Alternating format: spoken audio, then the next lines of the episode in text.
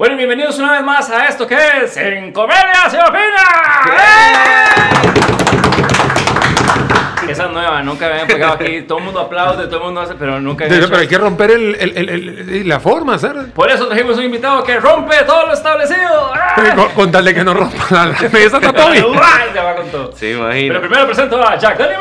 Eh, ¿qué, entonces, ¿qué, mi hermanito? ¿Todo bien? ¿Cómo ha estado la semana? Con calor, con calor y espinillas que me salen por doquier, no sé, estoy entrando otra vez en la pubertad. En la pubertad. No, no, no, de verdad, muy feliz de estar aquí una semana más. Y hoy, mae, un tema, mae, que yo tenía muchas ganas de hablar sobre este tema y, mae, encontramos la persona perfecta para hablar sobre este tema. Exactamente, a mí me fascina la política y la economía. Y qué mejor de una persona que yo sigo en redes sociales y que me instruye y ya sé muchas cosas gracias a don Daniel Suchar. Bueno, primero muchas gracias y que dicha que no se ha roto la mesa, por lo menos ya sé que voy a durar la próxima hora. Eh, muchísimas gracias por la invitación. ¿eh? Espero, ¿no? No, muchas gracias por la invitación, chicos, y la verdad que, bueno, dele con todo. De- Dele, dele, dele. Qué, qué buena actitud, qué buena man, actitud. Vamos, vamos, vamos, vamos, ¿no? Es que al principio yo le advertí a Daniel que nosotros íbamos a preguntar a partir de la ignorancia y él dijo, no importa, sea lo más tonto que usted quiera, que aquí lo ponemos Hay al- al educación hilo". para A, a ver, aquí usted pregunte, si yo me sé la respuesta, si no, Si no, la a ver qué- invento. a ver qué invento, a ver qué hago aquí. Y hoy no trajo los papelitos. No, no, no tengo nada, no tengo forro. ¿eh? Para que vean que sí es él, efectivamente. Eh, Daniel, bueno, obviamente este tema de la economía es un, tema pues muy trending y siempre lo será, sobre todo ahora, ¿verdad? En, en este proceso de pandemia, pospandemia, que ya viene la, bueno, ya está la vacuna y todo lo demás, pero la gente sigue asustadísima de lo que es la economía de Costa Rica, o sea, ¿qué va a pasar? Hay gente desempleada, hay gente este, que los emprendimientos también se le fueron al carajo. ¿Cuál es el panorama frente a lo que podemos llamar esta crisis económica? Mira, la pregunta, y ve que no es tan tonta, o sea, es una pregunta que, o sea, que la gente dice, no, es que esa pregunta no es No tonta, es es, tan una cosa tonta. que todo el No mundo está preocupado, to- todo el mundo se preocupa, porque todo el mundo quiere saber qué va a pasar Claro. mañana, qué va a pasar pasado mañana, si la liga va a volver al 31, si la... No, eso es un hecho, eso es un son- son hecho. son cosas que la gente quiere saber y tiene la ansiedad de saber. Entonces voy con la primera palabra, ansiedad. Y eso es lo que a veces nos mata. quiero saber si esto va a pasar, si esto no va a pasar. Si bien es cierto, el año pasado fue un año complicadísimo, un año en el cual va a quedar para el olvido para mucha gente. Yo no lo tengo en el olvido, al contrario, yo veo el año 2020 como un año que tuve que innovar, tuve que crear, tuve que hacer cosas diferentes, tuve que aprender a utilizar más redes sociales, más, o sea, tuve que hacer muchísimas cosas también asesoré a varias gente en temas de pymes para que se fuera transformando. Hay, aunque no me lo creas, hay mucha gente que empezó a usar WhatsApp. Hay mucha gente que empezó a usar Zoom eh, para, la- para los negocios. Ajá. Bueno, todo eso fueron aprendizajes. Ahora la inercia dice, con lo que aprendió, ahora hay que entrar al 2021 mucho mejor. Ya pasamos el mes de enero, o sea, eh, ya no puede retroceder. Pero lo que está claro es que hay un efecto rebote en toda la economía mundial y en Costa Rica también va a haber un efecto rebote. Eso quiere decir ya están quitando las restricciones. Ve que ya ahora hasta las 10 de la noche podemos estar, sábado y domingo. Todavía andan con la tontera esta del impar y par, pero bueno, eso lo hablaremos en otro momento. Pero lo que está claro es que la gente ya está como más... eh, ya, ya, ya empezó a decir, mira, ya, ya sé que esto es lo que hay que hacer. Hay que ponerse la máscara, hay que ir a dar el, el alcohol por acá. O sea, ya la gente ya está empezando a vivir de nuevo. Ese empezar a vivir de nuevo es lo que se llama darle movimiento a la rueda. Una rueda que uno le encantaría que se moviera lo más rápido posible. Porque sí, siguen habiendo 500 mil personas, compañeros, amigos de nosotros, que no tienen trabajo. Hay otras 500 mil personas que no están llegando con el salario completo, que eso se llama el subempleo, para ir poniéndole algunas terminologías. Y eso no se lo salta a nadie y hay que ayudar. Por eso que mucha gente, muchos de nosotros, ustedes, mi persona, cada vez que vemos un puesto de trabajo, compartámoslo en nuestras redes sociales. No importa la que tengas, comparte porque un puesto de trabajo que se llene es una familia o un muchacho o una pareja o alguien que va a agarrar ingresos, los tiene y va a poder eh, gastar. ¿Qué se vislumbra para este año? Eh, se va a vislumbrar un año mucho mejor, se vislumbra un año que van a tener efectos rebote, que la gente va a estar abriendo, que la gente está invirtiendo, etc. Ahora, ya no es lo mismo lo que antes vendíamos en el 2017, 2015, 2010 a lo que hoy se necesita. Posiblemente los recipientes de alcohol se sigan vendiendo. Cuando hace dos años tú, ¿qué alcohol? El único alcohol que yo Sí, compro sí, es que me bebo. Más. Pero entonces ahora te vas migrando para eso. Hoy hay alternativas que tú dices, mira, necesito tener los teléfonos celulares, valga la cuña para todos los que venden eso. Digo, hoy los teléfonos celulares es tu herramienta para todo, entonces lo tienes chineado. Entonces le compras los gadgets, le compras esto. Entonces por ahí se está moviendo el consumo. Esto es un llamado de atención para todos los que nos están viendo, de que si usted va a invertir en algo, si usted es una pyme pequeña, mediana, grande, invierta en algo que se venda. O sea, no, no vaya a invertir en lo que, ah, es que ah, en el 2010 yo vendía esto. Papito, eso ya pasó. Ahora hay que entrar con otra mentalidad de qué se puede hacer. Y hay que darle tiempo al tiempo.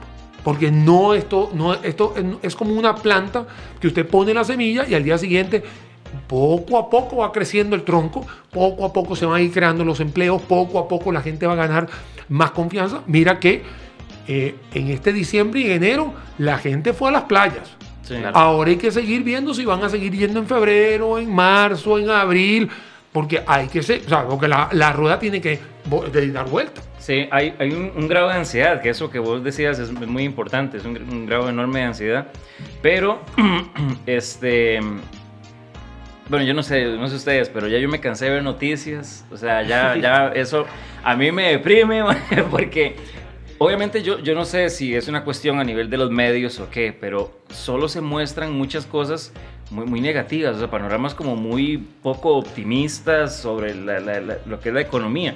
Entonces, por eso, oír a una persona que, que tiene mucha sapiencia en este aspecto, como vos, este, es como una lucecita de esperanza, digamos, de que la cosa no está tan fatal como se, como se A ver, mira, si tú escuchas todos los días cosas malas, te va a ir mal. O sea, eso es algo de que dime con quién andas y te diré quién eres. Bueno, en este caso, dime qué lees y te diré qué, qué opinas. O sea, si tú estás todo el día, todo el santo día, leyendo las cosas malas, me eh, bombardeado con memes, vas a ser un amargado todo el día. Sí. O sea, yo te digo una cosa, personalmente, o sea, mi profesión me da a que tengo que monitorear las noticias, tengo que leerme todo. Pero llega un punto en que yo agarro y apago el celular y ya. Así de sencillo. Daniel, pero a veces sales contento en las fotos de Instagram, o no sé qué. Dice, sí, papito, ¿qué te pasa? Viva la vida. O sea, salga a correr, salga a tomarse algo. O sea, eh, yo sé que hay un tema que está complicado, pero si usted no vive del tema, no, o sea, no esté todos los días pendiente de eso. O sea, Daniel está pendiente de los temas de economía y finanzas porque es mi negocio, o sea, porque yo tengo que dar charlas, porque tengo que venir a los medios, etcétera. Pero yo, no, o sea, si yo no tuviese que vivir de esto, mira, la- el año pasado todo el mundo, gente que yo, yo le decía, "Ma, ¿acaso tú eres médico? Y todo el mundo, es que la cepa, y es que la, y es que la vaina, y es que la Sí, otra cosa, y es que el ADN. y el- Yo, mira, ¿acaso tú eres médico para saber eso? No, es que tú no sabes que la cura no va a venir, que los pollos, que los caballos. Que nos va a monitorear el chip. El chip, Yo no el, me el pongo. 5G, Mae, mae. Y yo decía, el 5G. mae, yo decía, está bien, te, te metiste a estudiar medicina. Pero aquí, ¿cuántos médicos? No, el año pasado. Aquí había médicos en cada esquina. Claro. Yo decía, si usted no se dedica a eso, cálmese. Por eso es que cuando uno está detrás de una noticia y se dedica a eso, está bien, usted va a vivir de eso, entonces hace el análisis de la noticia. Pero si usted no, no se dedica a eso, pero está todo el día esperando a, déjame ver qué dice este para basurear al otro, basurear al otro, basurear al otro, te estás llenando la cabeza de caca, porque esa es la verdad. Porque todos los días la gente anda y eso. Y eh, hay una cosa muy importante. Costa Rica está dividida en dos. Una que va de lunes a viernes, otra de sábado y domingo. O sea, de lunes a viernes todo el mundo anda basureando y haciendo y atacando. Claro. Y, todo y de repente el fin de semana, todo el mundo feliz, todo el mundo contento, todo el mundo tuanis, todo el mundo... Eso. Entonces, ¿qué es lo que sucede? Tú también tienes que saber de que tu cabeza es como un banco. Lo que deposites es lo que vas a tener. Así de sencillo. Entonces, si tú sigues depositando en tu banco llamado, eh, tu cuenta bancaria llamado cerebro, pura basura y basura y basura y basura, lamentablemente te vas a convertir en una persona antagonista, vas a estar antipático todo el día. ¿Cuántas veces no hemos visto gente irritada todo el día? Claro. Y yo les he dicho a mucha gente, yo tengo una empresa pequeña y le, y- y- y le vendo a, obviamente, a mis clientes, y yo tengo clientes que todo el santo día están pendientes de la economía. Yo, "Mae, ¿sabes lo que haría yo? Yo estaría pendiente de tu cliente, de tu Claro. consumidor, qué es lo que necesita, si necesita eh, alcohol o necesita una llave malla o no sé. O sea, Claro. tranquilo, o sea, cálmese. Vea su negocio tranquilamente, vea su consumidor tranquilamente vaya a su trabajo, a los que tienen su puesto laboral, vaya a su trabajo y haga su trabajo como debe ser. O sea, véanlo con ganas, eh, trate de superar. Si, si quiere estudiar un idioma, que ahora mucha gente lo está haciendo mediante Daniel, algunas per- per- mediciones. perdón que te interrumpe. Este, ¿Puedes subir un toquecito el, el micrófono? Tranquilo, porque aquí ahí- entre, aquí entre tantas cosas. Tranquilo, aquí, aquí lo hacemos. Si es que si no, no te escuchas, No, entonces. vuelvo a repetir todo desde el principio. No, Ok, bienvenidos a que. No, lo, lo que sí está claro, lo que sí está claro es que dependiendo de cómo tú veas el día, man, vas a tratar a la gente y la gente te va a tratar a ti. Entonces, yo sé que hay un tema ahorita que sí con el fondo, que si la economía no está muy bien, y aquí podemos echarle todo el pleito a que si la asamblea, que si el PAC, que si es culpa del PAC, que si es culpa de Fabricio, que si es culpa de... ¿Y qué tiene que ver eso con, con que si la liga es campeón o no? Que sí que tiene que ver eso con que a Cristian Bolaño le dio COVID. ¿Qué tiene que ver? O sea, viva tranquilo. O sea, lo que pasa es que a veces le abrimos la puerta a una cosa que no entendemos, nos amargamos y lo peor es que irradiamos a los que nos acompañan. Claro. A los amigos, a los compadres, a las parejas, a los, a los hijos, a los adultos. Entonces, el primer mensaje que les quiero dar a todos es, "Mae, cálmese, o sea, bajemos un poco la ansiedad. Sí, hay un problema, sí, hay un, hay un tema en la economía, hay un- pero hay que bajar la ansiedad, o sea, hay, hay, que, hay, que, hay que bajarle dos rayitas a todo esto. Y ya después de ahí, ahora sí, ¿Qué, qué tiene problema? Ah, que tengo un problema con una deuda. Bueno, entonces vamos a arreglar el problema de la deuda. Ah, que hay un problema con tu... em, con, con una tarjeta de crédito. Bueno, vamos a arreglar el problema de tarjeta de crédito. Pero no tiene nada que ver que tú hayas pasado la tarjeta de crédito como la cesta del zorro en diciembre Mm. y que la economía del país esté mal. Porque no tiene nada que ver una cosa con la otra. Pero ese es el problema, que mucha gente yo creo que termina asociando este tipo de cosas. Una cosa que escuché que me llamó muchísimo la atención, bueno, son dos cosas, en, en- en-. Primero, que la gente dice, no, no, es que nuestra economía es muy frágil. Entonces la gente, dime, yo no sé a- de qué parámetros toman, digamos, como para poder llegar a decir, no, no, es que nuestra economía es muy frágil. Y otra cosa es que hice como una pequeña encuesta previo a, este podcast eh, de qué les, les interesaría saber a la gente, digamos, con respecto a temas de, de economía. Y, y nadie supo qué preguntar. O, o- o no soy nada influencer, ¿verdad? Del, del tono no soy nada influencer. o la gente no, no sabe qué preguntar. Porque tenía 500 y resto de, de views en la cuestión, pero, pero es donde uno dice, o no les interesa el tema, o no saben qué preguntar, o piensa que nuestra economía es frágil, este, y de ahí viene también un gran desconocimiento, que es una bola de nieve y dan cosas como estas. ¿verdad? Es que el tema es que el tema es así. La economía es una ciencia social, aquí voy como profesor. La economía es una ciencia social que está dividida en macro y en microeconomía. Entonces, ¿qué pasa? Que la macroeconomía es todo el, problema que tenemos. Es que el déficit fiscal, no sé qué, es macro.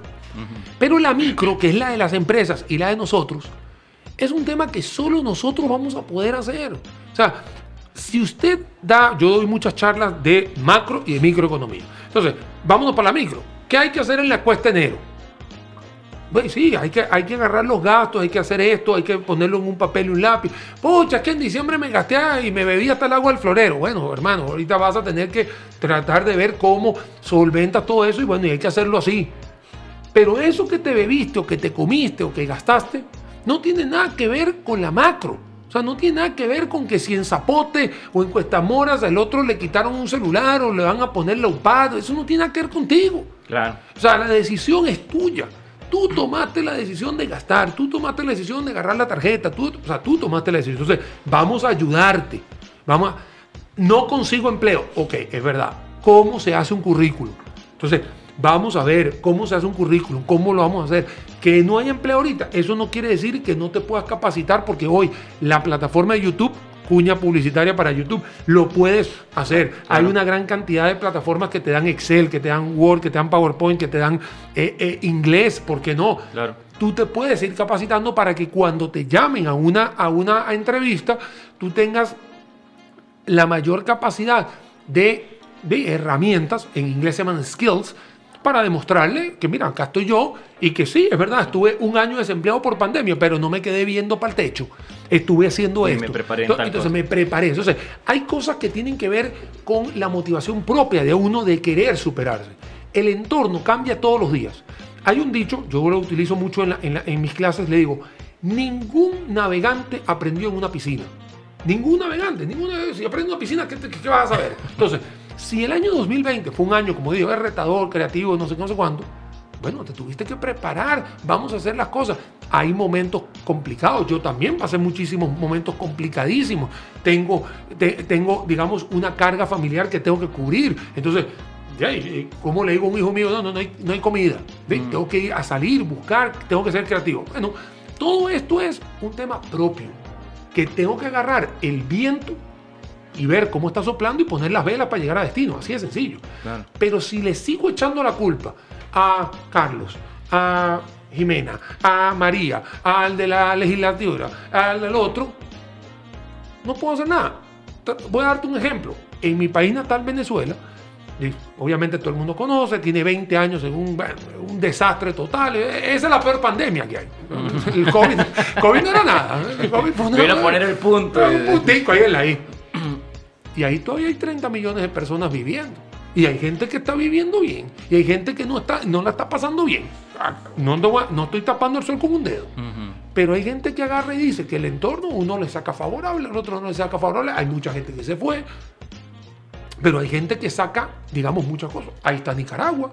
Ahí tú llegas al centro, tú llegas a la parte norte de Managua y tú ves gente que sigue invirtiendo en, en Ma- en- en- en Nicaragua y en Bolivia. No sé, ¿Por qué? Porque hay entornos que hay gente que lo sabe leer y se le da bueno para él. No porque un país está en crisis, a todo el mundo le da mal. Porque el que estaba vendiendo alcoholes, pues, el tipo. Claro. Sí, y ahora sí. Eh, mira cuántas personas y mira las empresas de repartición de comida. Aquí sí no digo la, la- la publicidad porque tienen que poner aquí. Eh, Claro, que echen, claro, que claro. echen, que, echen, que echen para el cafecito, bueno, para la hamburguesa, para la pizza, ¿no? y eh, muchos de ellos llevaron ingresos a sus casas, las empresas sacaron petróleo en un momento que era complicado, o sea, hay gente que se transformó y la mejor de todas es este tipo de programas que se da por plataformas digitales, ¿y cómo no crecieron? Eh, Zoom Technology, Microsoft Teams, el otro, todos crecieron. Claro. Entonces, hay que ver las cosas vaso medio lleno, hay que ver el, el día, más que todo la parte azul del cielo y no las grises. Pero es un tema que cada uno tiene que hacer. O sea, es un tema que cada uno lo, lo- lo- lo tiene que abordar. Si uno lo quiere hacer con ganas, lo quiere hacer... No estoy diciendo que tienes que ser tica linda todo el día pelando el diente, ay, qué bonita. No, no, hay, hay momentos donde uno no, nos da la depre. Sí, claro, porque acaso Es somos- normal, sí, claro. ay, no, somos, no somos un tronco, pero lo podemos sacar. Eso es en la microeconomía. En la macro, sí, la macro, yo te puedo decir que una persona que invierta 10 millones de dólares te puede variar el tipo de cambio porque somos una economía pequeña, se va a una empresa de 2 mil personas, te puede golpear el desempleo grande. Eso no pasaría en, en Estados Unidos, 2 mil personas, de- sobre tre- 300 millones, Sí. Sí, sí, sí, es nada. entonces, ahí donde te das cuenta que la economía sí es más frágil. Acá eh, una persona puede cambiar el rumbo de un país porque es un país pequeño, eh, somos 5 millones de habitantes, eh, hay muy pocos actores en la parte bancaria, etc. Y puedo dar un montón de ejemplos, todos aburridos, porque la economía es más frágil. Porque al final sí se puede. Pero te voy a decir una cosa. 1.750 millones de dólares es el préstamo que se está pidiendo el Fondo Monetario Internacional. Aquí la pregunta es clara. Tú vas a, a Colombia. ¿Tú crees que alguien no te da eso en efectivo? Dime la verdad, 1.750 millones de dólares te lo consigues ahí en efectivo. Sí, ya sí, sabemos sí. de quién. Ajá. Te lo dan en una, en un ¿Sí o no? Sí, sí, sí, Hay totalmente. gente en México que tiene eso normal. O sea, el préstamo que estamos pidiendo nosotros no son de 50 mil millones, 75, estamos 1.750 millones. Hay gente que tiene eso. Tranquilamente. Yo, yo no tengo eso ni en Colombia ni en ni- Ojalá, ojalá. Sí, sí. ni, ni con 10 partidas de monopolio, pero, pero ¿me entiendes? O sea, somos un país chico.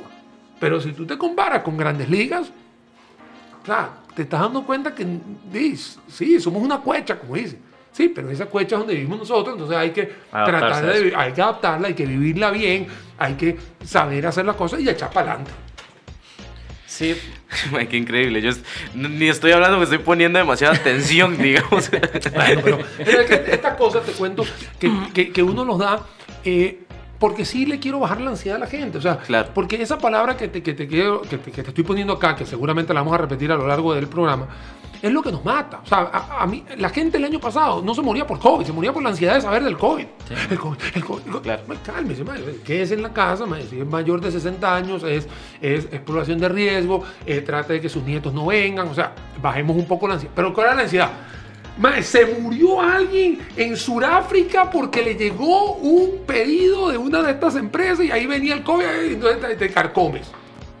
O Y cuando se- empezó la hora, eso, eso parecía la Teletón cuando ponían este, lo- cada avance de, de- de la Sí, actualización del COVID y ya todo el mundo decía, uy, más subieron 10, uy, más subieron 20, ya nos vamos a morir sí. todos, uy, subí. Yo- y yo cuando llegaron los mil, Cuando llegaron a mil por día, No, o sea, ey, hace dos semanas, ¿no? Eh, en el mundo llegamos a los 100 millones de contagiados. Yo no voy a menospreciar el número, tampoco vamos a tapar el sol con un dedo. Hay gente, hay personas que han fallecido. O sea, no estamos minimizando esto. Lo que estamos es bajándole la ansiedad. La, o sea, cálmese. O sea, Claro. ande con el, el- el chunche de, de alcohol, ande con sus, con, sus, con sus máscaras. De hecho, lo voy a decir aquí, antes de entrar a este programa, aquí todo el mundo andaba con máscara, estamos aquí y nos volvemos a poner la máscara. Eso, y me ha pasado en diferentes medios, en radios, y no pasa nada. Eso se llama apertura responsable. Ahora los chicos están llegando, están volviendo al colegio con protocolos responsables. O sea, ya la gente está sabiendo coexistir con esto. Pero hace un año, Sí, no, era la fatalidad. Claro, era Sí, por ser algo nuevo y por ser algo Sí, sí, sí, como era todo, la histeria, ¿verdad? la histeria de todo el mundo, de que, digo, obviamente, tras de todos los medios nos vendían, el, bueno, nos vendían entre comillas el hecho de que todos los días a la mediodía o a la una de la tarde era una conferencia de prensa donde todo el mundo estaba esperando a ver cuántos se morían, cuánta gente había, y tras de todo nos daban números exageradamente enormes de otros países, claro, uno se sentía súper asustado. Pero bueno, yo desde mi punto, de, de- de- ah, yo pasé por la enfermedad, tuve COVID y yo soy súper ansioso y fue más la ansiedad, o sea, gracias a Dios, a Buda, a Alá, a cualquier ser supremo que exista, mi familia fue solo la enfermedad y nadie, nadie falleció, nadie pasó a, a- a- a estar internado o algo así. Pero sí fue ese susto que el día cuando a nosotros nos dijeron, están infectados, o sea, yo sentí que ya el mundo se acabó, porque mi mamá es de súper alto riesgo y yo decía, mi mamá sí, se, se va a morir, se va a morir. Y más bien fue un aprendizaje total porque mi mamá me enseñó de que es de, de las personas más fuertes que conozco. Y ella llegó y, y mi, mi mamá pasó por un infarto. Y llegó y dijo, o sea, yo sufrí un infarto y me va a matar este hijo de puta virus. No, Bueno, Y- y, y eso mismo que estás haciendo, o sea, lo que hizo tu mami contigo, es lo mismo que trato de hacer yo ahorita con los que nos están escuchando sobre temas de economía. O sea, Claro. cálmese. O sea, nadie está minimizando que no hay un problema, nadie está diciendo Claro. que no hay desempleo, na- nadie está diciendo eso. Lo que estamos diciendo es, prepárese, afronte, vamos a hacer las cosas, tenga responsabilidad, o sea, no se vaya a beber el agua del florero porque le cayeron 10 mil pesos, entonces hay que gastar 200 mil, o sea, claro, lo que te quiero decir es, escucha, si estamos en un momento de que usted tiene que ser austero y siga austero. Por eso yo te decía al principio, si el 2020 me sirvió a mí para aprender, es para aprender, o sea, para aprender y ejecutar. O sea, Y ya- ser consistente con lo que se aprendió, sí, mira, Porque mucha gente dice eso, ¿verdad? Este, ya lo, lo supe. Ah, por ahorita, mientras que dure esto, ya después, Y de- ya y, y el problema es que no. o sea. Mira, el año pasado yo tuve varios, varias intervenciones y yo le decía a la gente, eh, te están enseñando a que tienes que priorizar. Entonces, ¿cuál es la prioridad? Es decir, agua, luz, teléfono, alimentación, el techo, esa es la prioridad. Entonces yo, una, yo lo decía, puede ser que para mí el gimnasio no es prioridad, mm, pero para vos puede ser que sí. Entonces, yo lo saco de mi ecuación, pero vos sí lo mantenés. Y hay gente que dice, no, yo necesito la, la, eh, la cablera. Perfecto. Ah, no, es que yo necesito eh, el, el consumo de gasolina, porque yo no saqué tanto el carro, pero ellos dicen, no, yo necesitaba sacar. Cada uno tiene que hacer su prioridad. Pero ahora, 2021, que entraste, tienes que seguir con tu aprendizaje. O sea, no, no es que ahora, ahora, ahora ya todo el mundo se flexibilizó, entonces ahora salgo a hacer lo que me dé la gana. ¿no? Y trata de mantener un orden para que cuando tus finanzas vuelvan a ser lo más sanas posible, lo más, lo más sabrosas posible, ojalá consigas un empleo mucho mejor que el que tenías hace un par de años, ¿sí? seas igual de responsable.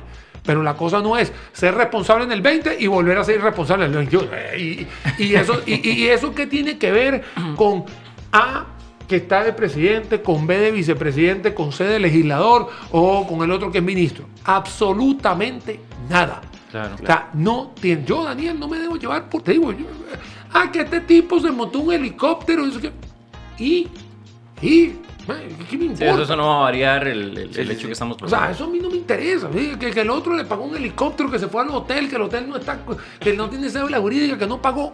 Y, o sea, yo agarro así, veo mi casa, veo mi comida, y yo digo, ¿y qué tiene que ver? A menos que me lo hayan traído, a menos que me lo hayan traído en el helicóptero. O sea, entonces, no es abrirle la puerta a cosas que, que no tienen nada que ver con uno. O sea, no tienen nada que ver con uno. No le abra la puerta.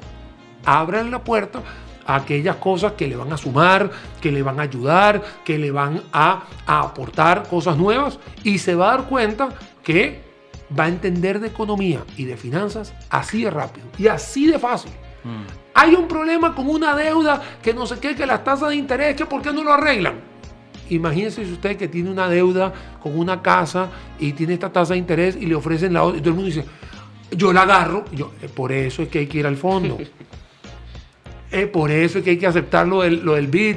Por, e-". y, y la gente me dice, pucha, no lo había visto así. Yo, es que si usted lleva lo macro a lo micro solamente en ejemplos, Ah, entonces usted dice, ya entiendo por qué. Entonces, la típica, ¿no?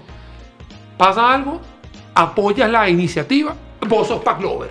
eh, No, no, no, no, no Eh, apoyas bien. no apoyas la iniciativa Fabri Lover, ¿no? Porque tú sabes que aquí, desde el año 2018 aquí se. O sea, antes, sapricista, liguista, herediano y bueno, pucha los cartaguitos, ¿no? A partir del 2018 se olvidó eso. Aquí todo el mundo o es Pac Lover o es Fabri Lover. Fabri, la- O a- eso es lo peor que puede haber. Claro. Lo peor que puede haber es una división política. Sigamos con las divisiones futbolísticas. De verdad, basureme cuando la liga no ganó. Ahorita yo los basureo a los otros porque sí eh, gané. hay que aprovechar, hay que aprovechar. Ay, sí, pero no se dejen separar por temas políticos. Vengo de un país que se separó político, ahí está el desastre. Olvídense de lo político. Usted arregle el país. Cuando usted, yo he tenido chance de hablar con algunos diputados y yo a muchos les digo, más, ¿sabe una cosa? ¿Por qué no se quita la camisa que tiene y se pone la de la CL? ¿Y por qué cuando, se, cuando vaya a tomar una decisión, ponga la foto de sus hijos? Y tome la decisión viendo la foto de sus hijos. Para que vea que todo cambia. Claro, todo cambia. Se acabó, se acabó. Te pones la camisa de la CL, pones la foto de tus hijos. Digo, los hijos por, por un tema familiar, afinidad, ¿no? Eh, puede haber que alguien tenga Sí, hay los papás, muy fuerte en eso, Entonces, claro. Tome una decisión. para que tú veas. Que ahí, se, ahí todo el mundo. eh, todo el mundo traga, traga. ¿Por qué? Porque cuando le quitas la ideología, cuando le quitas la idiotez de la ideología y de la politiquería, y le dices, vea, la decisión que vas a tomar le va a impactar a tu ser querido más importante de tu, de tu vida, que para los que somos papás son nuestros hijos, ¿no? Pero para los que no son papás, pueden ser sus sobrinos, su pareja, de- cuando tú vas así. No, hay unos que están viendo a ver cuántos votos gano, a ver cuánto, a ver eh, cuántos likes gano, a ver si no viene una página y me dice que estoy equivocado. Si tú sigues con ese termómetro, Sí, no, no, llegas a ningún lado. Ponte la camiseta de la CL para que tú veas, ponte la foto y te das cuenta que, la- que las decisiones las tomas, las empiezas a tomar con, con, con- con- Para lo que fueron hechos, Para porque esa a fin de cuentas es para trabajar para un pueblo, no para, para sí mismo o para una ideología, como decís vos, que tal vez puede hasta ser absurda de, de- de- de un partido. Es que, este, o sea, es que te digo, aquí no estoy tildando el de izquierda, el de derecho, es un tema así. Igual, yo, al igual que ustedes y al igual que todos nosotros, ahora tenemos que eh, lidiar con los trolls que están dentro de las redes sociales. Aquí, una persona que no haya recibido un ataque, un troll, o no está en una red social, o o no está, o sencillamente, hermano, eh, no te has metido. O sea, o sea, no te has metido a ver lo que te dicen, porque alguien te va a decir algo. Vean, yo recibo ataques todos los días. Está bien, perfecto. Y yo me pongo a pensar. Aquí todo el mundo tiene, puede atacar lo que quiera. eh, Y yo me pongo a pensar y a veces le he respondido a gente. ¿Qué dirías tú si tu hijo o tu hija ve este comentario? Eso es todo lo que le pongo. A los dos minutos quitan el comentario. Porque ya cuando el tipo sació su sed y vomitó, y cuando tú le dices, ¿y qué pasaría si tu hijo ve esto? Un hijo de 11 años, 12 años, que ya tiene entrada a las redes sociales. Posiblemente los chicos menores de 10 no tanto. ¿Qué harías? No. ¿Qué, qué le dices? Claro. O sea, ¿cuál es tu educación que le estás dando? Tú puedes estar en contra de Daniel. Pero una cosa es estar en contra de Daniel con argumentos y otra cosa es llegar y vomitar, sacar todas las bilis, ¿no? Sí, Esas son cosas porque es lo que nos está teniendo hoy en la incertidumbre, en la ansiedad y todo eso. Y queremos buscar un culpable. El culpable hoy de todo lo que está sucediendo o es el presidente de la República o es el presidente de la Asamblea o es, es un personaje. Siempre hay que buscar un personaje. Claro. Y yo le digo a la gente, y tú sabes que en el 2022 va a haber otro personaje. O sea, va- va- ahí quítate tú para ponerme yo, ¿no? En- en- en- que le vas a seguir echando la culpa al que venga. O le vas a seguir echando al, a- a- al que estuvo. No, papito, o sea, usted tiene que seguir adelante. Correcto. Esas son las cosas que uno tiene que irle diciendo a la gente. Sí, de hecho, una de las, de las cosas importantes de este podcast justamente es eso. Yo me, me cansé mucho y, y lo que fomento o lo que queremos fomentar es lo que decimos un ejército pensante. Porque mucha gente o podrá opinar y sobre todo a través de las redes sociales en donde vos sos invisible, porque sos solo una imagen. Y, este, y puedes crearte un perfil y perfectamente decís y despotricás contra el mundo si te da la gana. Pero realmente que haya gente que hable con objetividad, con, con una opinión real, eso es lo que, lo que cuesta mucho y lo que uno debería empezar a fomentar. Por eso traje a colación eso de, de, de que la gente cuando se le pregunta algo no, no saben. Entonces, se viene esa ansiedad y eso es lo que me lleva a mi siguiente punto. La cuesta de enero, bueno, ya, ya, ya. Sí, ya pasamos la enero, pero- vamos pero sigue. ahí vamos, ¿verdad? Este, ¿qué se podría hacer, digamos, Daniel? Qué consejos eventualmente se puede hacer para una persona que quiera empezar a ordenar sus finanzas? Digamos, empecemos a ayudar a la gente que digamos, no, no quiero preguntar porque me siento tonto, ¿verdad? Pero ya lo estoy escuchando y ese comentario me puede llegar a mí. Entonces, ¿qué se puede... eh, Mira, primero, nadie se puede afligir por haber tenido unas malas finanzas en el pasado. Porque cualquiera de nosotros puede haber cometido el error mil veces, pero tiene todo el derecho a volver a empezar y hacer borrón y cuenta nueva y ser una persona ordenada a partir de ahora. O sea, entonces, si usted está considerando de que no, es que yo toda mi vida he sido un desastre y nunca, tranquilo, no pasa nada, borrón y cuenta nueva, punto y aparte, vamos a empezar. No pasa nada, no pasa nada. La historia es que no se repita. Esa es la finalidad de todo esto. Yo siempre le he dicho, hay una cosa que se llama la vieja escuela. La vieja escuela, al igual que me lo dijo mi papá, mi papá se lo dijo a mi abuelo, etc. Agarre papel y lápiz. Y agarre todos los ingresos y agarre todos los egresos. Y la gente empieza, ¿cuáles ingresos? Porque, porque es, el primer- porque es el la primera basuridad que uno le dice. Sí, sí. ¿no? Claro. Entonces yo le digo, a decir, no, a ver, e- es un tema que te estoy ayudando, o sea, agarre los ingresos y agarre los egresos. Si usted tiene ingresos cero, bueno, entonces vamos a trabajar en buscarle la forma de tener un, optar por un trabajo, por optar por, por ayudarlo para que, para que tenga ingreso en algo.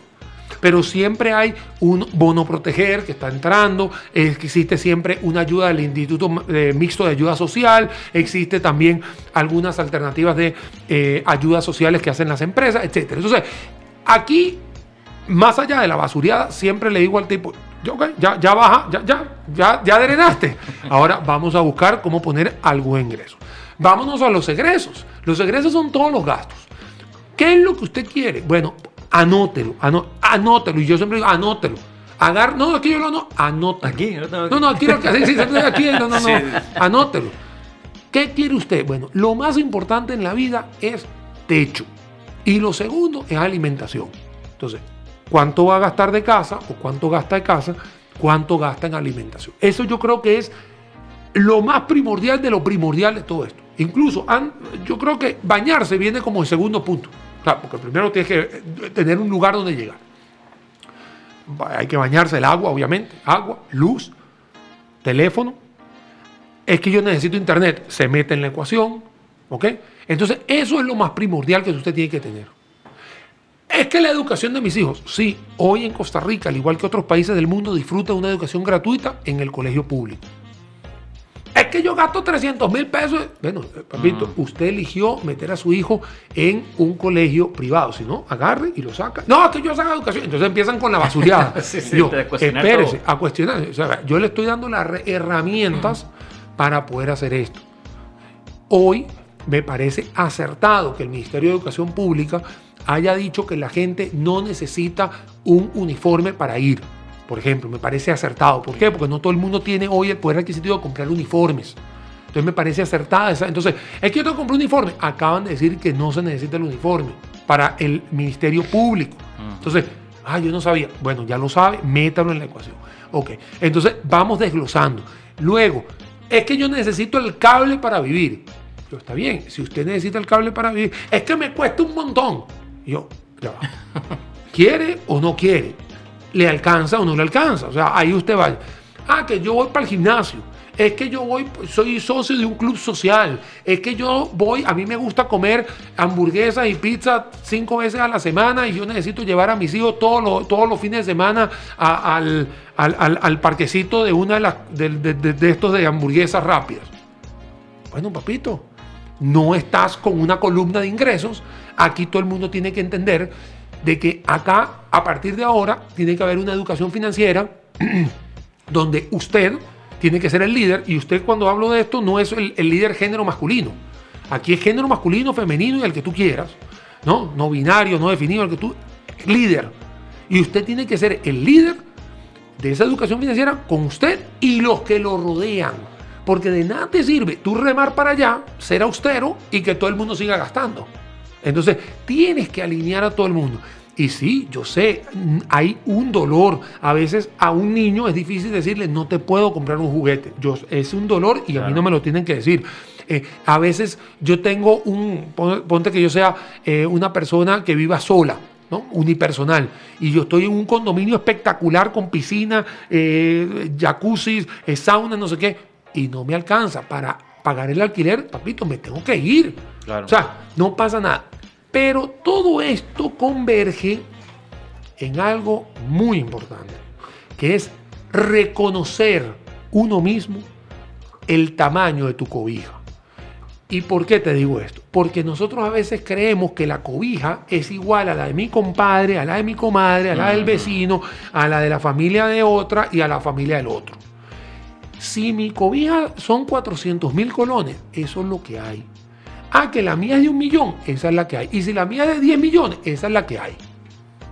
Yo he tenido, y lo digo aquí en el programa, yo he tenido gente con salarios o ingresos mensuales bastante conservadores, debajo de 500 mil, que tienen capacidad de ahorro y he estado sentado con gente de 2 a 3 millones de pesos mensuales no. con deudas de 8 y 9. Eh, no tiene nada que ver el tema del ingreso, es un tema de cómo está tu educación financiera. Yo tengo gente que tiene ahorros de 50 mil pesos mensuales porque gana 400 mil y yo tengo gente que me he sentado de 3, 4 millones de pesos y me dice, tengo cero en el banco. Y la gente dice, pero pocha, claro, porque esta persona con un poder adquisitivo muy alto elevó su cantidad de gastos y su nivel de vida para esto y por una presión social, y, ah, pónmelo ahí otra vez en negrita highlight, y por presión social no va a dejar de gastar esto para mantenerse en, la misma, en el mismo estatus. Y eso es lo que nos tiene a todos, y no es Costa Rica, a muchos de nosotros, creyendo de que la presión social, o sea, eso de aparentar, hay un dicho que dice, lujos vemos, deudas no sabemos, entonces la gente dice, ay, qué dicho. No, papito, Daniel a veces, y, yo tengo gente que me ha sacado eh, tweets y, fotos de, Instagram cuando me ven en la pulpería que está a 200 metros de mi casa. Me dicen, me topé Daniel Suchar en la pulpería. Yo sí, yo voy a pulpería y ayudo al pulpero y usualmente compro cosas más, baratas porque ese es lo que me alcanza mi negocio, o sea, mi- mi- mi- mis ingresos. Yo no, me encantaría tener ingresos de estos que van a Dubái y esto, eh, estas carajadas, pero como no los tengo, yo me adapto. Así de sencillo. ¿Me da pena? No, no me da pena. Porque cuando me dicen, Daniel, ¿qué debes? Sí, yo debo mi casa, porque la tengo un- en un crédito a 30 años, que lo hice con una entidad financiera, como muchos de los que estamos aquí, y la cuota que pago está apta para lo que yo puedo pagar. Y tengo una casa para lo que yo puedo pagar. No es una casa para quedarle bien a Will, o para quedarle bien a usted, o a lo... Es una casa para quedarme a mí. Y esa es mi casa. Ah, que no mide 200 metros cuadrados.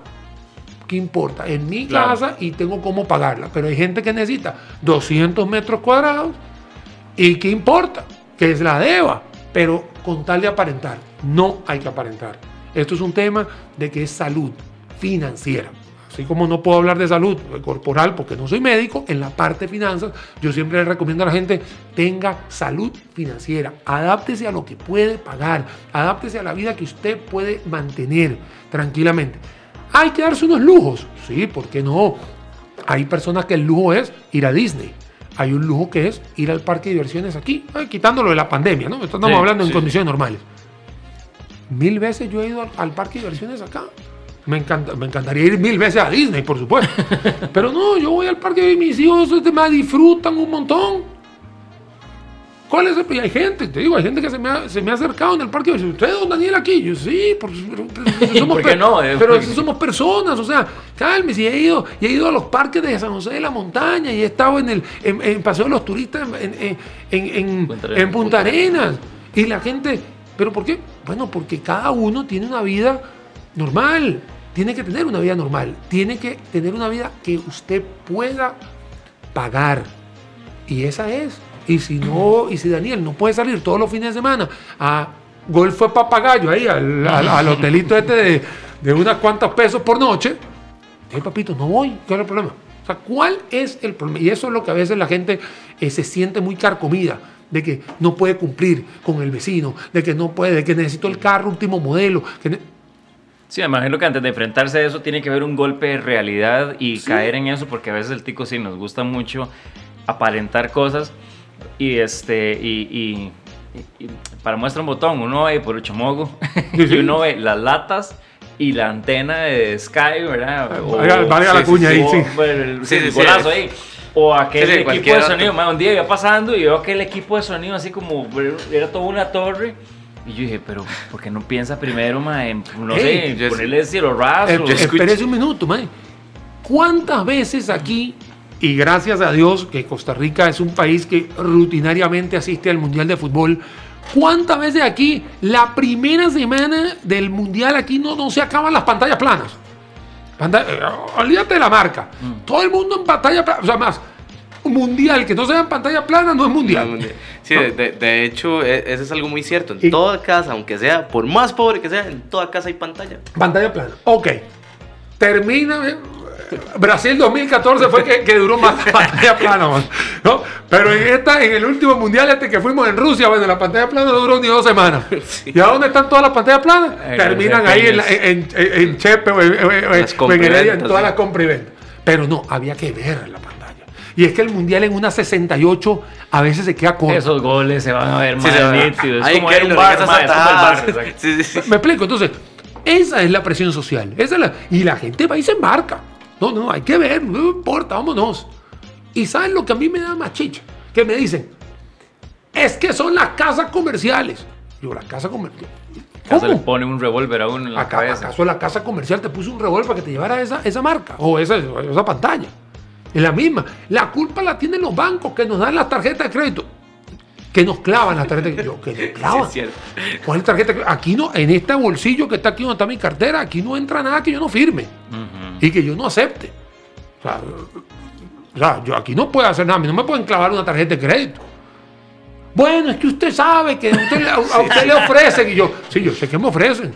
Sí, sí, sí, sí. Y, y- y- y- y si usted va, y así se lo digo a calzón quitado, si usted llega a un bar nocturno, ahora que quiten las restricciones, a usted le van a ofrecer. A usted le van a ofrecer un montón, se lo van a ofrecer, más, se lo van a cantar en el oído. Usted sabe que firma. No, no, eh, pero si usted no dice acepto, a usted no le hacen el baile. Claro. ¿Me entiendes? Claro. O sea, me, me explico. Entonces, hay un tema de reconocer la realidad, de saber decir que no, de saber decir, de no dejarse llevar por la presión social. Y, por supuesto, hay el típico troll que te dice, vos sos un amargado, Daniel, no vivís. Yo, ¿sabes una cosa? Usted viva su vida, yo vivo la mía. Yo soy feliz en la mía, usted feliz en la suya, yo no me meto en la suya. Si usted acude a Daniel llorando de que no le alcanzan, de que tiene un problema, es porque algo hizo usted y que está acudiendo donde Daniel después de el ra- el rabo entre las patas, ¿no? Claro. Entonces, eso es lo que yo le recomiendo a la gente. O sea, cálmese, o sea, De- cálmese y reconozca las cosas. De hecho, reforzando un poco todo lo que se ha hablado, tuve una conversación con una persona en estos días y, y obviamente informándonos sobre, sobre este tema. Bueno, yo informándome sobre este tema, escuché un comentario que me preocupó bastante porque es totalmente ignorancia. O sea, alguien llegó y me dijo, así, frente al. directamente llegó y me dijo: Es que nosotros, vea, vea, hay que aprender a China, vea cómo somos nosotros. Y, y, y yo, pero ¿cómo? O sea, nosotros, o sea, no, no tiene nada que ver una cosa con la otra. Porque estamos hablando de un país que hizo un híbrido en la economía, porque es un país comunista con un sistema capitalista, entonces nosotros no podemos, y ahora usted llega y me dice, sí, se ven muy bien y lo que sea, pero es que es muy diferente, hay mucha gente que tiene dinero, pero hay un, la gente que está pasando mal está súper mega mal, en, China no es, eh, eh, bueno, sí, en China como tal, no es como que las personas, este, los que son pobres son como aquí los pobres, o sea, suena feo decirlo, pero aquí realmente, como estamos hablando, hasta las casas más pobres tienen una pantalla. Mira, en, en, en, el mundo, o sea, en el mundo, en la historia, en la sociedad, siempre van a haber eh, personas que estén en, la parte de arriba de la, de la pirámide y siempre van a haber personas que estén en la base de la pirámide y por supuesto da que hay más gente en la, en la parte de abajo de la pirámide, eso quiere decir menor poder adquisitivo que lo que tiene mayor poder. Eso es algo que siempre va a existir. Hay países que tienen una distribución de la riqueza, eso se llama el índice de Gini, para los que nos están siguiendo ahí y estén tomando nota, en el cual hay países como los nórdicos, eh, Suecia, eh, Dinamarca, eh, Noruega, Finlandia, ahí donde terminan yendo todos estos los desaparidos y la liga. Al final terminan, voy a Europa y al final terminan en Islandia, por ahí. esos países sí tienen una, una estructura menos piramidal. Son, son, son, casi que prácticamente una super clase media. En Sudamérica un poco más y así sucesivamente. Pero eso es algo normal. Pero eso no quita la responsabilidad, la disciplina, la forma de afrontar de las cosas. Yo conozco gente que tiene menor poder adquisitivo y es más feliz de que, el, de que el que tiene mucho más poder adquisitivo. Entonces, es ahí donde yo te digo, es un tema de reconocer las cosas, de tener orden, de saber lo que está pasando. O sea, eh, y por supuesto la educación. ¿Qué sucedió en Japón, en Corea, en China con este tema de la pandemia? no puede salir. Y estas personas tienen una educación que dicen, me dijeron no salir. ¿ya? él, no preguntó cuándo hay que salir. me dijeron no salir y cumple con la norma. ¿Qué pasa en Latinoamérica? Ah, recuerda que en Latinoamérica somos los países más felices. Aquí, tú, mira, aquí, no puede estar mal, pero aquí todo el mundo es feliz. Sí, sí, sí. Aquí todo el mundo es feliz. Entonces, ¿qué es lo que está pasando? Que aquí eh, eh, dijeron, aquí no se puede salir, pero si hay una carta usted puede transitar. Aquí todo el mundo hacía carta, aquí todo el mundo tenía carta. Pero fantasmas. sí, esos carros así. Una vez yo fui a, un, a, un, a, una, a una televisora en un programa de 8 a 9 y me dieron una carta para regresarme a la casa. La restricción era hasta las 9 de la noche, ¿no? Yo me voy regresando y yo veo ese montón de carros. Yo decía, o sea, espérate, o sea se supone que. ¿Qué pasó? yo respeté y sigo respetando la restricción, de verdad, no necesito eh, salir, digamos, o nunca tuve que salir a, ningún lado en horas nocturnas. Pero en ese momento que fui a hacer esa, grabación, ese programa en vivo, casualmente, eh, yo me di cuenta, yo decía, ¿qué tanto carro hay en la calle? Entonces, claro, mi mente decía, pucha, qué cantidad de médicos y nos están cuidando. Porque, están todos regresando a la casa, a la choza a las 9 de la noche, ¿no? Pero yo decía, no más, esto, esto no es así. Esto es la viveza criolla, no, latinoamericana, de que aquí todo el mundo hizo una, carta, como, la, como pusieron el machote ahí en el MOP. No, usted se baja la carta, la sellaba, todo el mundo la hizo, aquí todo el mundo está por de risa. Esa es la viveza de nosotros. Aquí todo el mundo fue a la playa, que se, que se terminaba a las dos. Y hasta que no te llegara un tipo con una policía, con un silbato a sacarte, ahí tú estabas. Esa es la viveza latinoamericana. Así la tuvimos. Entonces, aquí te decía, no puedes salir, no, así te decía, no puedes salir a menos que vaya a la farmacia o a la pulpería. Y tú de repente veías esos carros en la 27, 32. Voy a la pulpería, voy a la farmacia. Voy la farmacia para acá. ¿La pulpería dónde, O sea, por favor, o sea, la pulpería la que voy allá a 200 metros en mi casa. Que eh, de hecho yo iba caminando, aprovechaba y caminaba un rato. Ah, no, aquí eran carros. Entonces, eso que te digo es la viveza que también nosotros vimos. Entonces, eh, sí, orden, disciplina, responsabilidad, pero la educación es la que nosotros como latinos, es la que a veces, eh, mira, no la nos falla. No nos, falla. Mira, nos falla muchísimo. Acá nosotros seguimos eh, teniendo esa educación de que hay que buscar la vía rápida, de cómo, de cómo saltarnos esto, de que siempre hay un gavilán que nos ayuda, de que siempre... Y eso es lo que sucede. En el 2021, sí, 2015, 2010, 2005, 2000, ahí me voy para atrás. Ha sido así, es una viveza latinoamericana. Tú llegas a Estados Unidos, vas para Miami, y Miami tiene, dos, hay dos Miami, la que está de, de, de, Miami Beach para abajo, le iré La Habana, no sé qué, todo el mundo, ese poco venezolano, cubano, todo el mundo, ahí todo se resuelve. Y después va para arriba y ahí está todo el mundo, ya más tranquilo, el gringo, no sé qué, respeta el, el alto. ¿Por qué? O sea, ¿por qué? ¿Por qué sucede eso?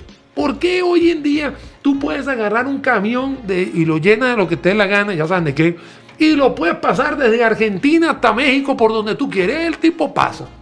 Pero cuando llega ahí a la frontera en México, se trancó el, se trancó el chunche. Aquí lo sabes. O sea, aquí hay gente caminando por un lado, caminando para el otro, ilegales, no ilegales, entra, sale, está mojado, no mojado. Es la cultura latina, es con la que nosotros vivimos. Entonces, ¿Me voy a llevar esto a la economía? Sí, la economía es un desastre. ¿Por qué? Porque todo eso es una latinada. Ah, hombre, tranquilo, eso lo resolvemos este mes, el otro mes, no te preocupes. Aquí va a haber plata, imprimimos un poco aquí, alguien me presta. O sea, no hay ese pudor. Si contamos los pollitos antes de nacer. Eh, no hay, no hay, no, hay esa, no hay ese, e, e, esa cara de, aquí se llama carebarro, aquí no va a pasar nada. no te preocupes.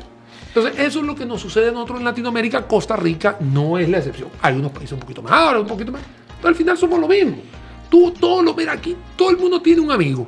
Todo el mundo tiene un teléfono. Si en estos países a dos tú estás a dos a tres telefonazos del presidente de la República de tu país. sí, sí, es cierto. Es así. O sea, tú quieres conseguir el teléfono del presidente actual y a dos telefonazos lo, lo consigues. ¿Y por qué lo consigues? Porque hay un compa que es amigo del compa, que es el con el que está tagueado en la foto, entonces lo viste. Y, lo peor es que te lo pasan, porque uno debería decir, man, no va a pasar esto, porque mira, sí, sí, sí, por eh, respeto. Ponlo ahí, no, no digas quién te lo dio. sí, sí. no, ah, no, no me ¿Sí o no? No, hombre, chicos, eso es lo que pasa. Cambiando un poco el, el, tema, este, porque hay otros, otras cosas que me gustaría tocar. Eh, Se está haciendo muy corto este podcast. Sí, demasiado. Yo no hablé por poner mucha atención y tengo tantas preguntas. Eh, eh, vamos, vamos, vamos a ir, pa, pa, pa. Porque otra cosa es el efecto del dólar. ¿Verdad? Que eso es una cosa de las que yo también he visto que la gente también le, ha preocupado mucho. Eh, esa, esa, variable, el tipo de, de, cambio y todo lo demás, hay que alarmarse, no hay que alarmarse, es algo que, de que, que igual con la pandemia tenemos que vivir, tenemos que adaptarnos a ese tipo de cambios. Mira, el, el, lo primero que hay que saber es que el dólar es un termómetro de la economía. O sea, si hay alguna ansiedad, hay alguna incertidumbre, no hay fondos, si hay fondos, no sé qué, no vamos al mundial o no, hmm. eso cambia. Eh, viene el inversionista, no viene el inversionista, viene el turista, no viene el turista. Ellos son los que traen los dólares.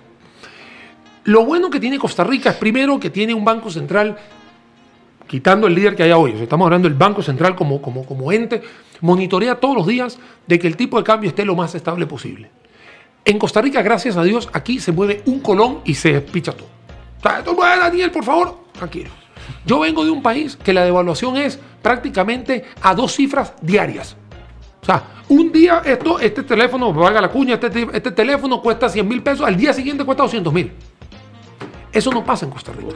Costa Rica tiene un, sistema, de, eh, perdón, un tipo de cambio muy estable. Yo llegué aquí en el 2005, hoy 16 años atrás, o 16 años adelante, perdón, y eh, el dólar varió de 500 a 600. Eh, podría estar ahorita en 610, no 500 a 600. En realidad la devaluación ha sido 20% y fluctuante, ¿no? Yo vengo de un país que es 20% diario. O sea, diario. O sea, es un tema que no sabes cómo hacer. Entonces, a todos los que tienen dólares, perdón, a todos los que tienen compromisos en dólares, tranquilo. O sea, hay días que vas a ganarle, hay días que vas a perder, pero estamos fluctuando. El Banco Central monitorea esto e interviene una vez que ve que el tipo se va a ir muy arriba. Pero en el año 2012 y 2013, que fue la época de Laura Chinchilla, estamos hablando la época presidencial para que la gente se recuerde, en ese momento Costa Rica nadaba en dólares. Y el dólar llegó a estar en 500 colones y quería seguir bajando y el Banco Central lo que hizo fue que lo sostuvo a 500. ¿Por qué se sostiene el tipo de cambio? Porque Costa Rica depende del 85% de lo que comemos en un supermercado es importado prácticamente o algún material es importado. Por ejemplo, Esto puede ser que el alcohol sea costarricense, pero el trigger, la tapa y el plástico es importado. Entonces tiene un impacto en el dólar en esto. Entonces, no puedes tener un dólar hacia el alza porque si no el supermercado se te va, se te dispara. Pero si se te va hacia la baja, tus productos que exportas se te hacen muy caros, entonces no exportas nada. Y la exportación de producto agrícola es el sector primario que genera una gran cantidad de empleos a personas que no tienen títulos universitarios. Entonces, si golpeamos al área del agro o de la construcción, muchas personas que no tienen empleos, voy a abrir un paréntesis, el 80% del desempleo en Costa Rica, 80% del desempleo en Costa Rica es gente que tiene colegio o menos, para que se hagan una idea. Entonces, este perfil que estoy diciendo cabe en construcción y cabe en la parte agrícola. Entonces, si golpeamos la construcción y golpeamos la agrícola, no vamos a tener un problema acá. Entonces, esto que les acabo de explicar macroeconómicamente hablando, hace entender de que el tipo de cambio siempre va a tener un respaldo, van a haber reservas internacionales y va a mantenerse siempre una fluctuación muy suave que cuando lo comparas con un Venezuela, Argentina, Brasil, por supuesto es for dummies esto, ¿eh? no es por nada. Entonces esté tranquilo. Sí, en unos momentos va a ganar, en otros momentos va a perder, pero en la sumatoria siempre va a tener una ganancia en todo esto. Lo que pasa es que en Costa Rica hay 700 mil personas que aún siguen teniendo dólares, perdón, compromisos en dólares, carros o casas, entonces por eso que mucha gente se estresa por ese cambio. Claro. Y este y bueno, por, el factor tiempo, ojalá que las personas que tenían esa consulta ya por lo menos Ahí, ahí la despejaron. Una luz, una luz de que entiendan. El trending topic, el FMI, esa negociación eh, con, con- con el FMI. Hay gente que, para variar, ¿verdad? Es, ah, es que yo escuché que eso era malo. Ah, es que yo escuché que Carlos Alvarado es un hijo puta, entonces que por él, y nos vamos a ir a la mierda. Este, ¿cuál es el panorama general, digamos, con respecto al FMI? Mira, te, te lo voy a explicar en dos platos rapidísimo. Aquí hay un antes y un después del año 2000. Antes del año 2000, de hecho muchos de los seguidores casi que no habían nacido todavía, eh, el FMI imponía sus reglas. Entonces en los años 80 y 90 llegaban a los países que por supuesto estaban al borde del precipicio y le decía, esto es lo que hay que hacer. Y el, el país decía, pero no, aquí usted no, silencio, yo soy el que manda.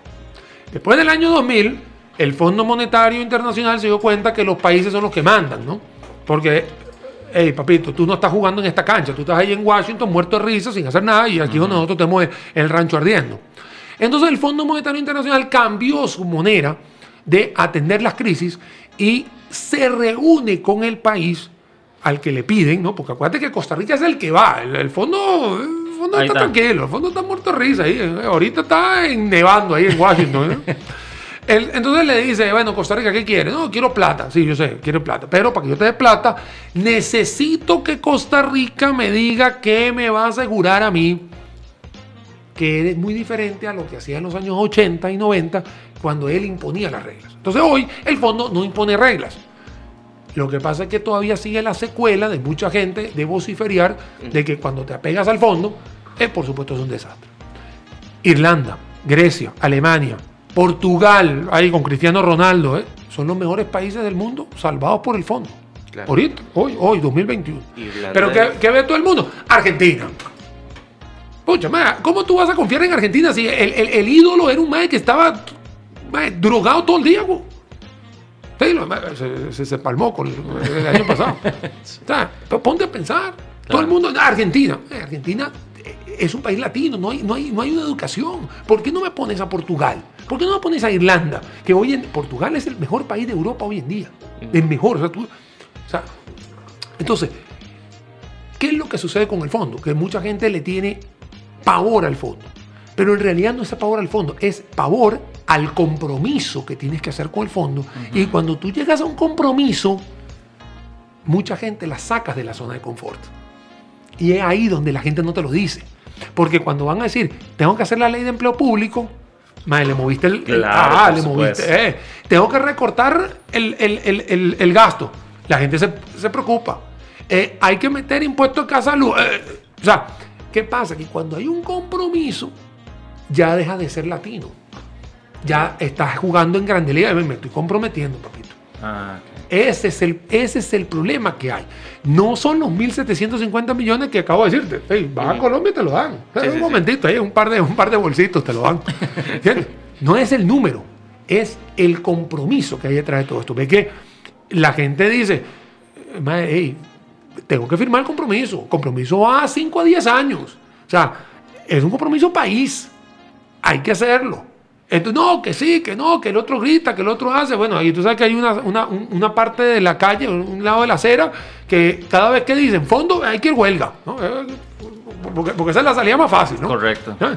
Porque ni, por- porque ni se le ocurre lanzarse a la presidencia, ¿no? Porque es más fácil hacer huelga que lanzarse a la presidencia, ¿no? Entonces, eh, esas son las cosas que están sucediendo. Entonces, si usted cree que la medida del fondo a usted le tiene miedo, no, tranquilo.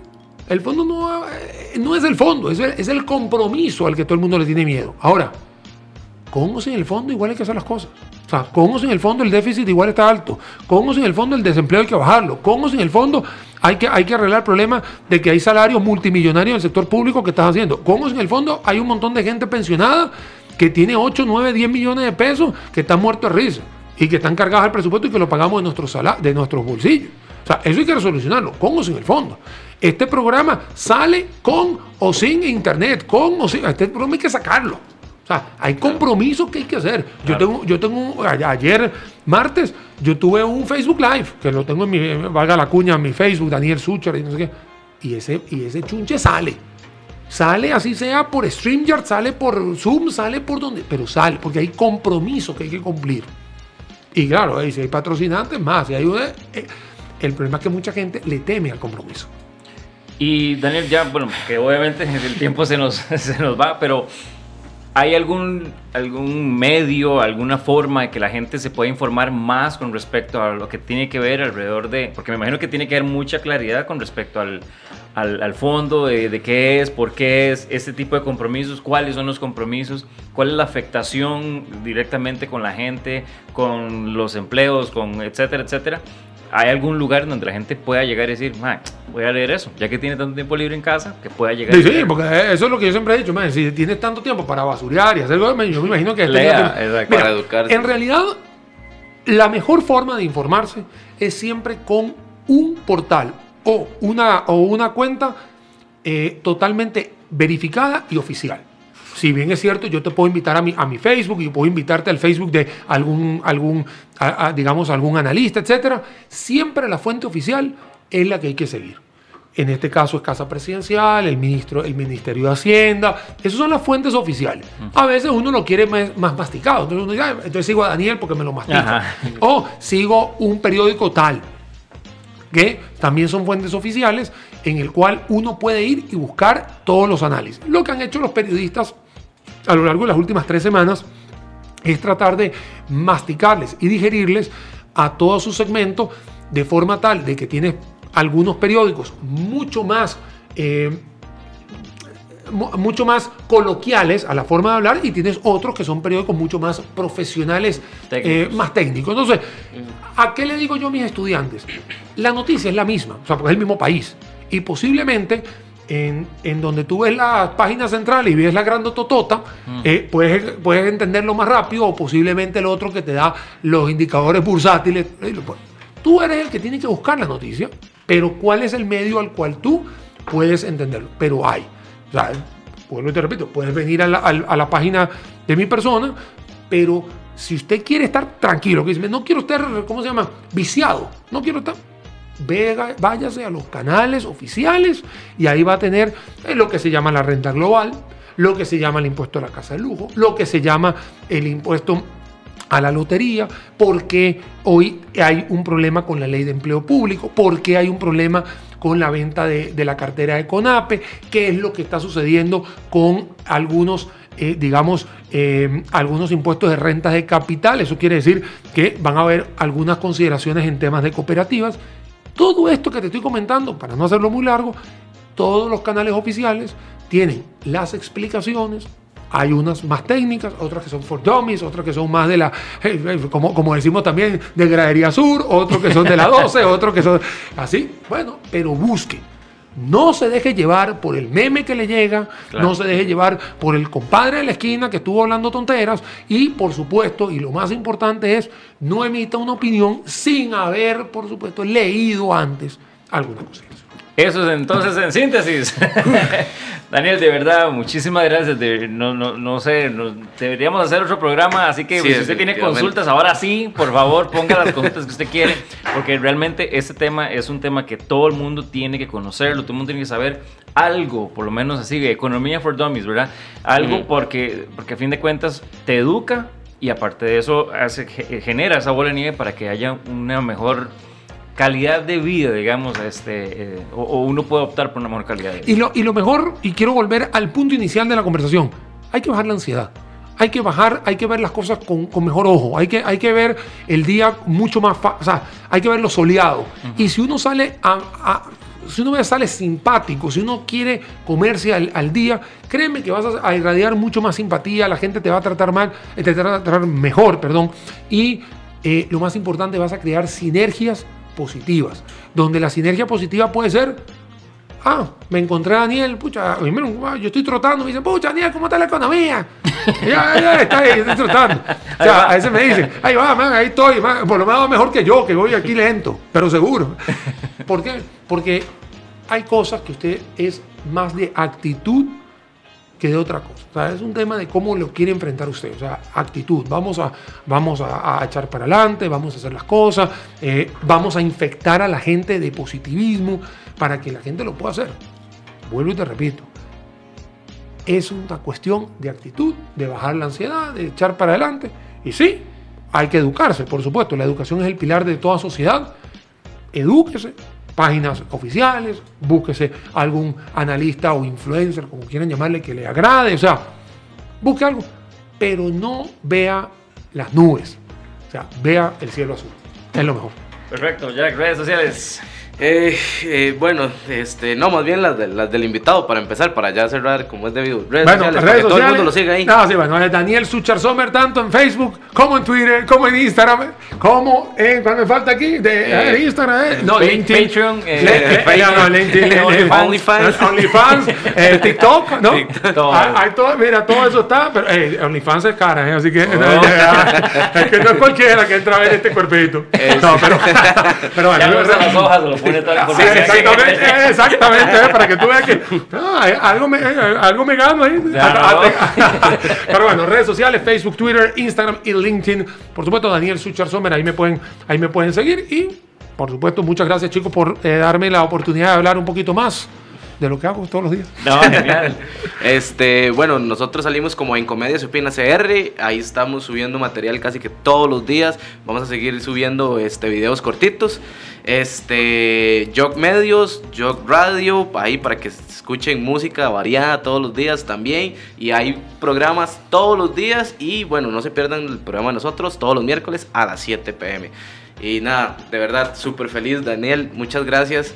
Fue, fue una cátedra de aprendizaje. La verdad, no tuve ni tiempo ni, ni de hablar, solo tuve tiempo de consumir. Ajá, ajá, no, Sí, no, eso fue todo lo que dije. Ajá, sí, wow. Creo que una hora no nos alcanza, entonces ojalá otra vez se, se, se nos haga y estés otra vez No, por con acá. muchísimo gusto, para mí es un placer. man. Mi hermano, Gracias, más Un- bien. un- placer. que sí. Y ya sabe, si quiere que hagamos otro programa con respecto a esto, déjenos sus preguntas y aquí vamos a, a rogarle a Daniel para que entonces vuelva a venir aquí y esté con nosotros iluminándonos más. No, con mucho gusto, siempre a su orden. man. Muchísimas gracias por ver en Comedia Se Opina y nos vemos. chao. Chao.